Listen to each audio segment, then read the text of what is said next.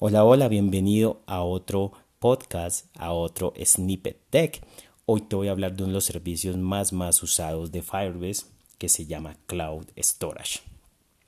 Cloud Storage para mí es uno de los servicios más usados por los desarrolladores porque en una aplicación siempre tenemos imágenes, tenemos archivos, tenemos documentos o podríamos tener videos.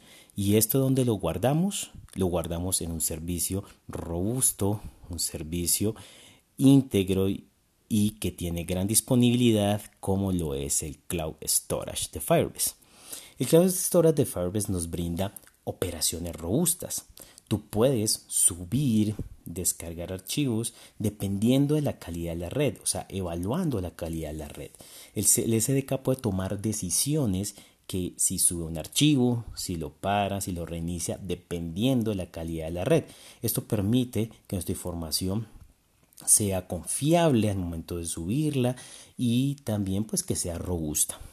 También nos brinda una fuerte, fuerte y robusta parte de seguridad.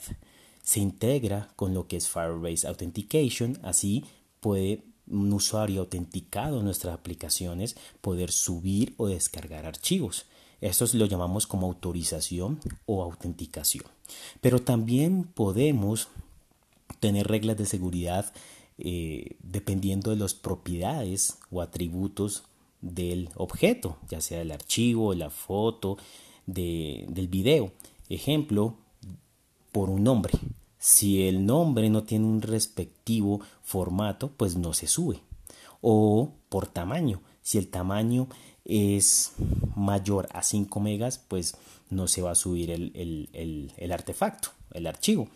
O por el tipo de contenido, solo podemos, mm, aceptamos imágenes JPG, PNG, pero no de, otro, de otra extensión, así que esas imágenes de otra extensión no podrían subir.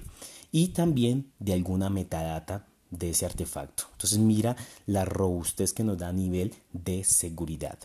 Pero también tenemos la alta escalabilidad y la alta disponibilidad.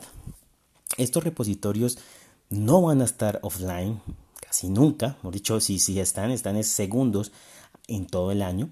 Y también la alta escalabilidad, o sea, podemos almacenar teras, petabytes, exabytes de información sin ningún problema en ese servicio de Cloud Storage. Este servicio, imagínate los usuarios, solo por nombrarte dos usuarios que usa este servicio de storage. Uno es Spotify. O sea, Spotify almacena diferentes artefactos. No sé, no, sé bien qué artefactos, pero debe ser muchos artefactos en Spotify. Y otro de los grandes clientes es el mismo Google Fotos o Google Fotos. Imagínate la cantidad de miles, de miles, de millones de fotos de todos los usuarios. Este servicio es gratuito y tú puedes guardar tus imágenes del celular pues a la nube. Y si lo has usado, sabes cómo es de sencillo subirlo, de rápido y también de descargarlo y tenerlo. Google Fotos usa Cloud Storage. Recuerda que este servicio de Firebase y como todo Firebase está respaldado por Google Cloud, o sea, por la misma infraestructura donde corren todos los servicios de Google, así que nos brinda una alta escalabilidad y una alta disponibilidad.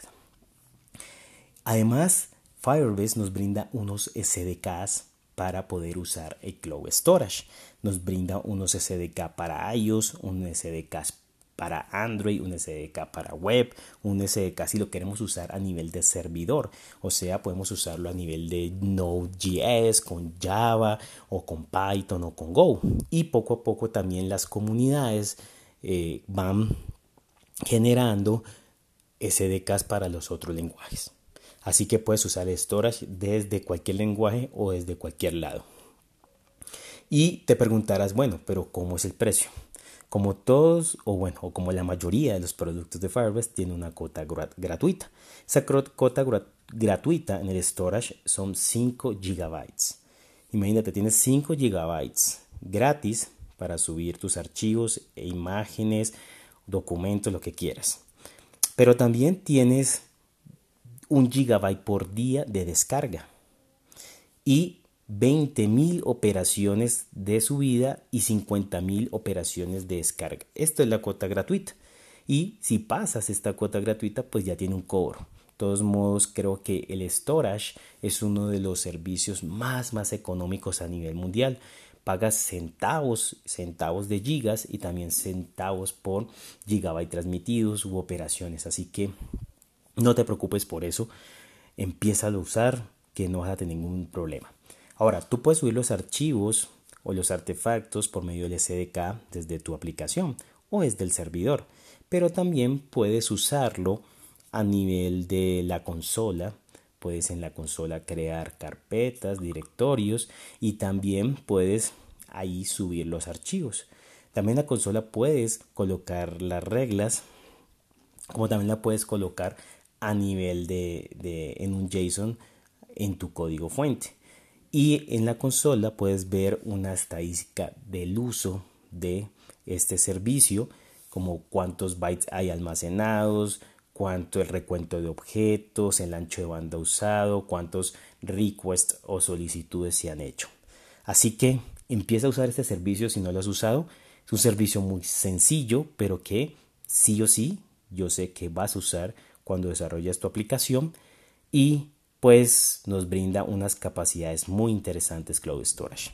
Así que dale like, escúchalo varias veces para que entiendas y aprendas más. Si tienes cualquier otra duda, recuerda seguirme a mi Twitter, JG me puedes escribir ahí. Con gusto te responderé y comparte este podcast. Chao, chao y nos vemos en otra oportunidad.